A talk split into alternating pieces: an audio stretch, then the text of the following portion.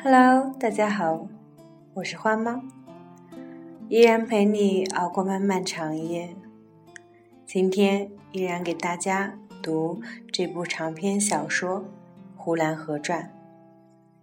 长大以后，现在的我常常会寂寞，偶尔缱绻，星星闪烁，剩最亮是。如风，划过夜空，你的歌跳动音符。熟悉旋律，谁来和？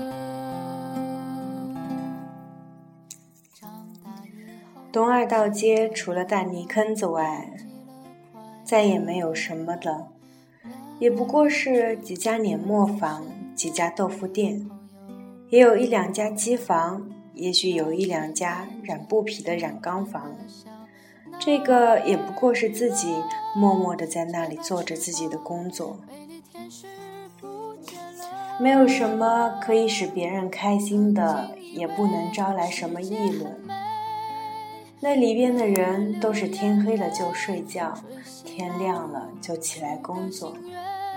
一年四季，春暖花开，秋雨冬雪，也不过是随着季节穿起棉衣来，脱下单衣去的过着。生老病死也都是一声不响的，默默的办理。比方就是东二道街南头那卖豆芽的小王寡妇吧，她在房脊上插了一个很高的杆子，杆子头上挑着一个破筐，因为那杆子很高，差不多和龙王庙的铁马林子一般高了。来了风，庙上的林子咯楞咯楞的响。王寡妇的破筐子虽然它不会响，但是它也会东摇西摆的做着态。就这样，一年一年的过去，王寡妇一年一年的卖着豆芽菜，平静无事，过着安详的日子。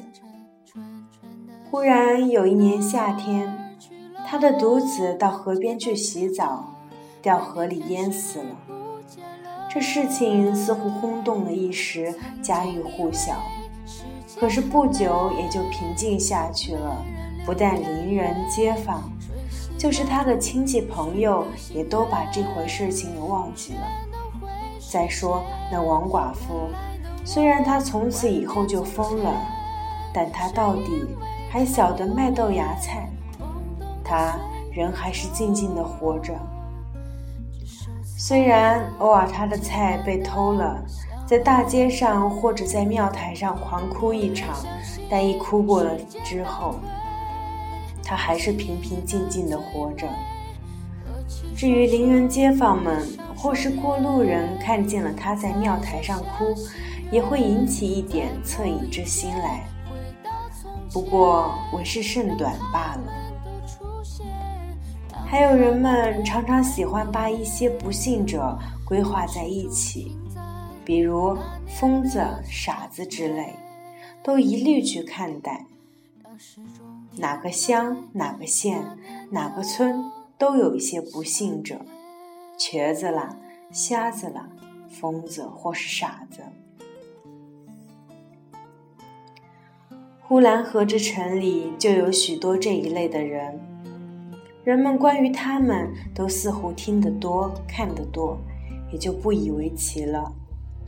偶尔在庙台上或者在大门洞里，不幸的遇到了一个，刚想多少加一点恻隐之心在那人身上，但是一转念，人间这样的人多着呢，于是转过眼睛去，三步两步的就走过去了。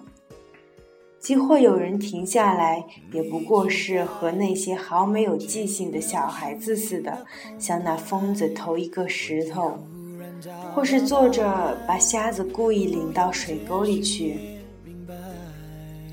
一切不幸者，就都是些叫花子，至少在呼兰河这城里面是这样。人们对待叫花子们是很平凡的。门前聚了一群狗在咬，主人问：“咬什么？”仆人答：“咬一个讨饭的。”说完了也就完了。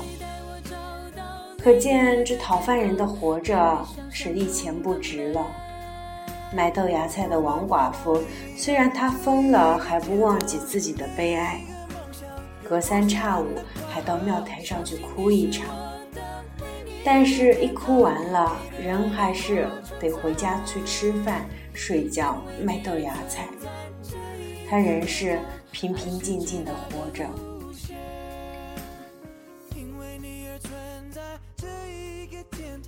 只想陪在你身边。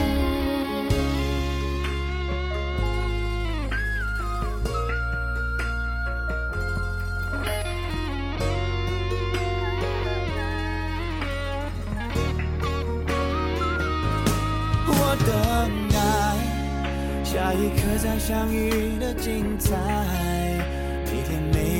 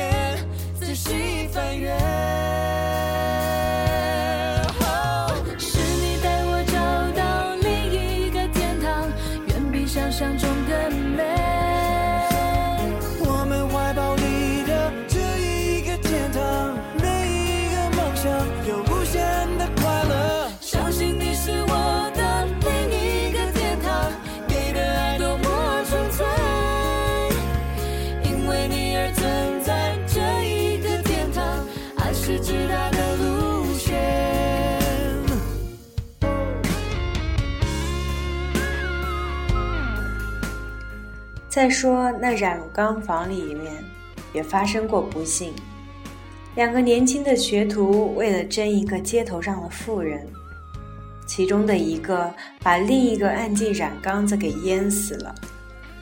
死了的不说，就说那活着的也下了监狱，判了个无期徒刑，但这也是不声不响的把事就解决了。若过了三年五载，若有人提起那件事来，差不多就像人们讲着岳飞、秦桧似的，久远的不知多少年前的事情似的。同时发生这件事情的染缸房，仍旧是在原址，甚或连那淹死人的大缸，也许至今还在那儿使用着。从那染缸房发卖出来的布匹，仍旧是远近的乡镇都流通着。蓝色的布匹，男人们做着棉裤棉袄，冬天穿它来抵御严寒；红色的布匹做成大红袍子，给十八九岁的姑娘穿上，让她去做新娘子。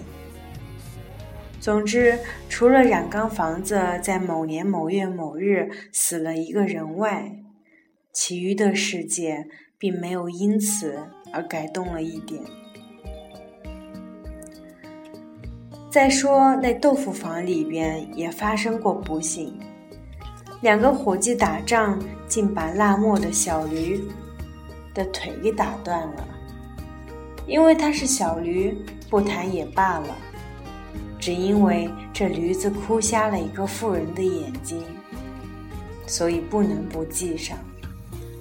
再说那造纸的纸坊里面，把一个私生子活活的饿死了，因为他是一个出生的孩子，算不了什么，也就不说他了。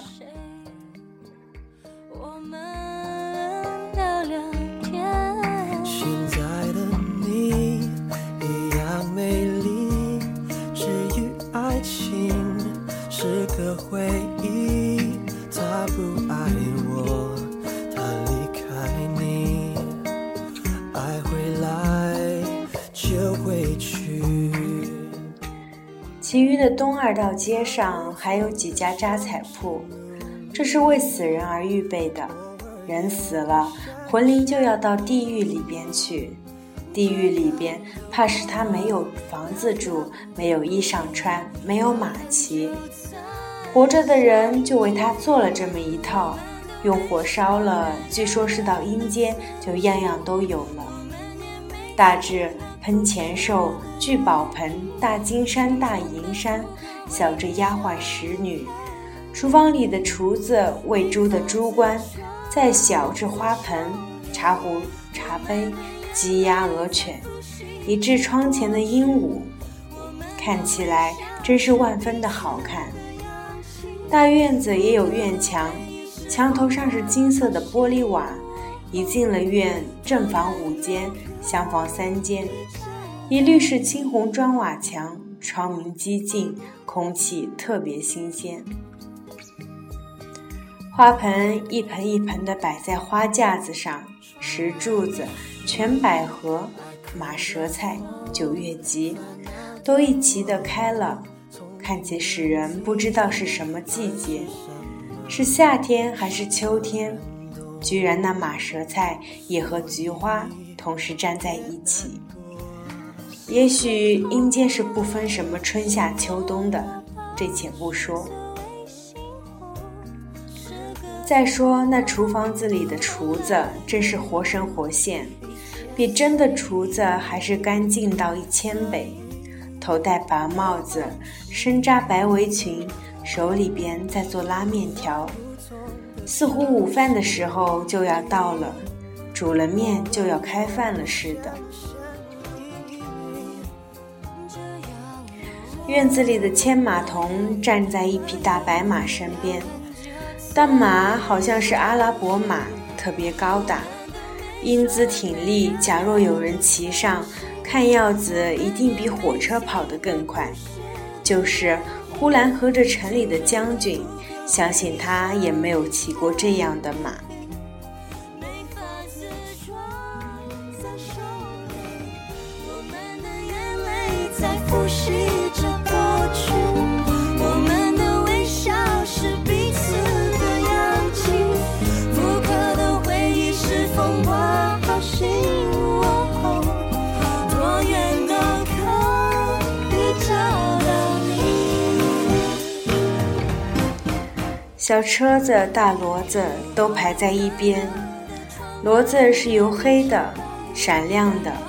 用鸡蛋壳做的眼睛，所以眼珠是不会转的。大骡子旁边还站着一匹小骡子，那小骡子是特别好看，眼睛是和大骡子一般的大。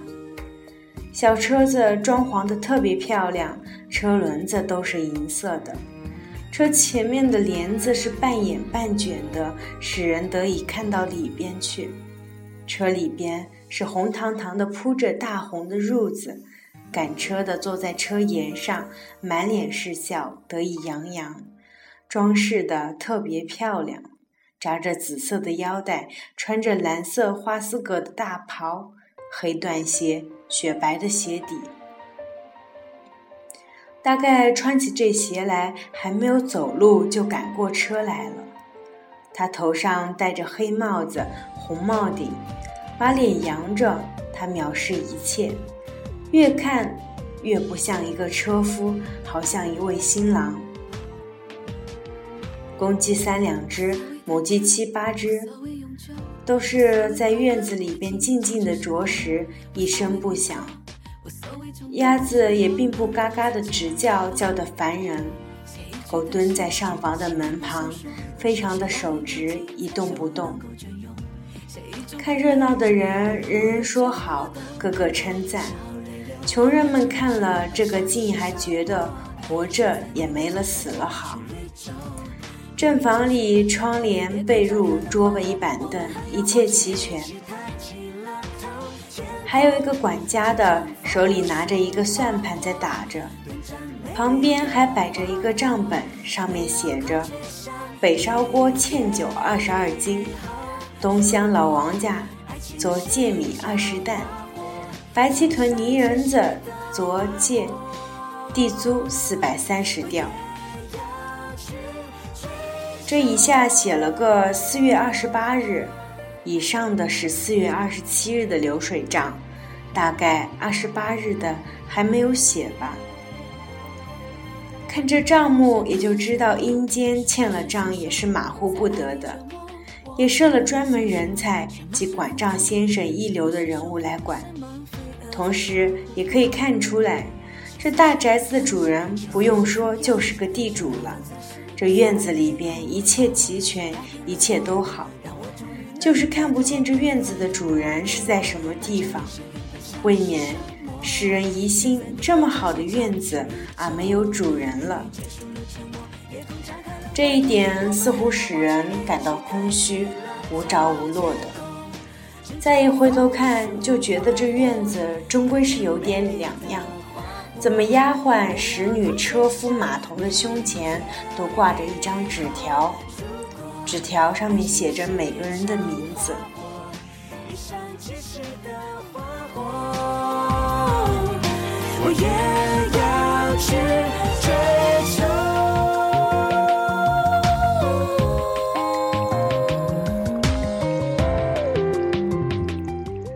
漂亮的和新娘似的车夫的名字叫长鞭，马童的名字叫快腿，左手拿着水烟袋。右手拎着花手巾的小丫鬟叫德顺，另外一个叫顺平，管账的先生叫妙算，提着喷壶在浇花的使女叫花姐。再一细看，才知道那匹白大白马也是有名字的，那名字是贴在马屁股上的，叫千里驹。那在厨房里拉着面条的老王，他身上写着他名字的纸条，来风一吹，还忽咧忽咧地跳着。这可真奇怪，自家的仆子自己都不认识了，还要挂上个名字。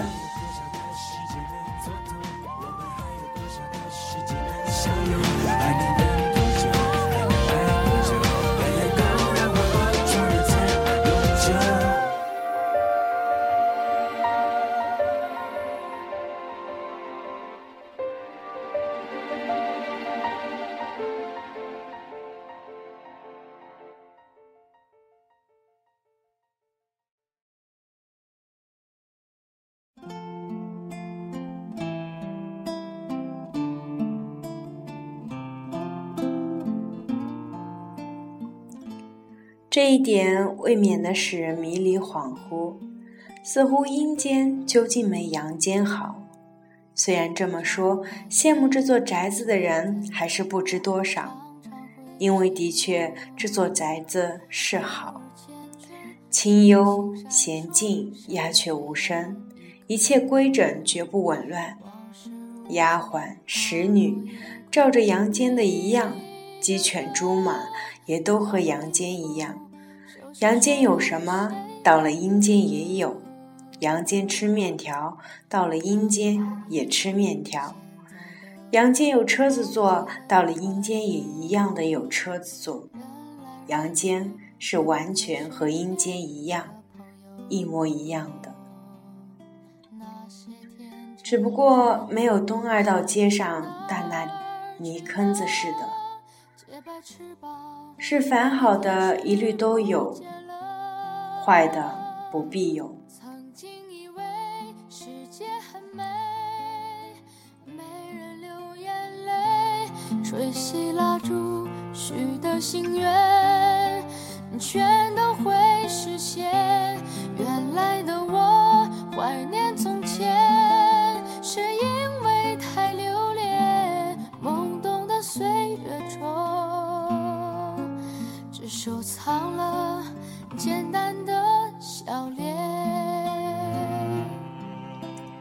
今天的书就读到这里，《呼兰河传》，希望你也喜欢。我是花猫，陪你熬过漫漫长夜。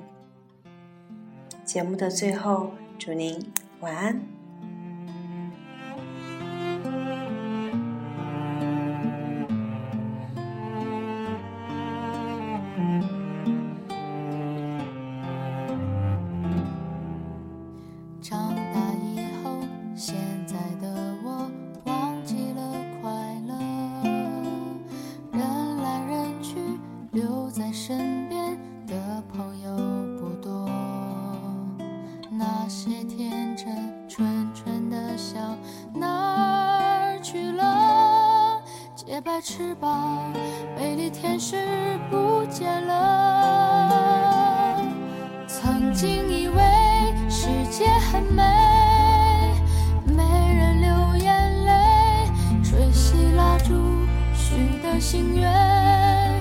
全都会实现。